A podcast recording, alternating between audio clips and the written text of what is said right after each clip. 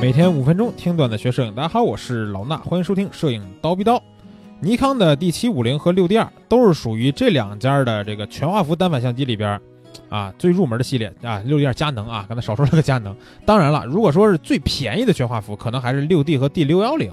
但是呢，九千多块钱的 D 七五零和这个六 D 二，相比较刚才说那俩呀，都有不少提升，所以呢也是比较受欢迎，性价比很高嘛，对吧？但是最近有各方面消息传来，都说说这个。尼康的 D 七六零，还有佳能这个六 D 三，很可能就快来了啊！毕竟到了年底，大家都喜欢预测一下下一年的新机器。据说啊，这个 D 七六零会在二零一九年的下半年跟大家见面。六 D 三呢，二零一九年稍微有点费劲，有可能是二零二零年面世。其实佳能花了很长时间才推出来这个六 D 的后续机型，也就是六 D 二，这个时间大概是四年左右。但是呢，我们认为后续的产品可能会以比较快的速度去更新。目前也确实有很多消息来源都显示说，这个相机在二零二零年的第一季度就会到货。那用的是跟五 D 四相同的一块传感器啊，当然也是匿名消息来源啊，说这个新相机会用一块三千万像素、支持相位对焦方式这个传感器，就是五 D 四这块嘛。然后采用最新的这个 DJ 八图形传这个处理器，所以它在某些方面比五 D 四的图像质量可能会更好。啊，毕竟都过两年以后了，五 D 四也不是什么新鲜东西了，对吧？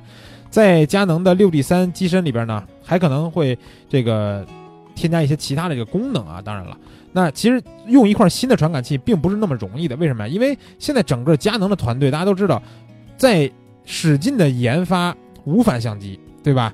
比如说 EOS R，明年呢很可能有新的这种东西，对吧？比如说这个 EOS R 的。下一代这种机型，它到底叫什么也不知道，EOS R Mark Two 吗还是什么的？反正代号已经有了，叫 K 四三三，啊，同时说这种新功能有什么呢？比如说超清的 4K 视频和佳能的 C Log，啊，我们都知道佳能在 EOS R 的机身里边首次免费下放了 C Log 的功能，或许这是今后的一个标准配置了。毕竟佳能曾经在五 D 二的时代啊，就获得了单反相机视频拍摄方面非常领先的一个地位。视频的这个防抖性能应该也会有对应的提升，毕竟现在拍视频或者拍短视频呢太火了，对吧？啊，这个防抖佳能可能包括追焦啊什么的，之前呢可能一直是输于一些呃像这种富士啊，包括这个索尼啊，都有很多的机型，包括对吧？包括这个索尼的黑卡系列，这种防抖性能都是很强的。那这这个六 D 二、六 D 三上面会不会有，比如说机身加镜头的双向这种防抖，哎，去补偿，然后不会损失画质，这样的情况下是很好的了。那 D 七六零呢，咱们也可以说说啊，尼康这个新机器啊，传闻是越来越多了。目前有最新的消息啊，说尼康将会在二零一九年第一季度发布这个 D 七六零，然后呢，在二零一九年的下半年就可以上市发货了。另外呢。尼康这个入门级的全画幅单反 D 六幺零可能会停产，同时 D 六叉叉啊，也就是 D 六幺零、D 六二零啊之类这种感觉的产品线就可能会被取消了。因此，D 七六零也会是尼康的新一代入门级的全画幅单反相机啊，这整个系列也就固定了，对吧？那 D 七六零目前曝光了一些这个规格，比如说 4K 的视频录制，这也肯定都得有了，对吧？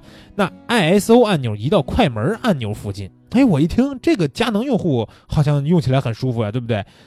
然后 AF on 这个就是有一个除了快门以外那么一个合焦的那么一个按钮，它会添加到相机的背面。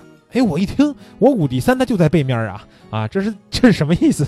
然后说以 D 八六 D 八幺零相同的这个 AF 的控制选项，还有 D 七六零背面的按键布局可能会略有改动，就是相当于相较于 D 七五零吧。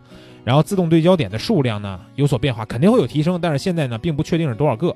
然后也会在高 ISO 下改进自动对焦系统啊，就是说这种暗光环境下的对焦呢可能也会相对好一些。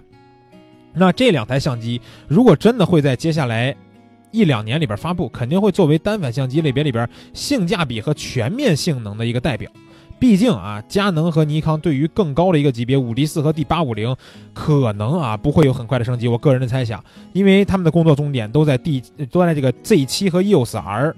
在下一代这种无反相机身上，对吧？那你是不是佳能或者尼康的用户呢？如果让你选，你最想让 D 七六 D 七六零和六 D 三有哪些方面的升级？可以在评论区打字告诉我们，咱们一块讨论一下。然后大家也可以关注我们蜂鸟微课堂的微信号，更多的摄影知识干货文干货文章可以等你们来围观啊！咱们这期的节目呢，就先聊到这儿，下期再见。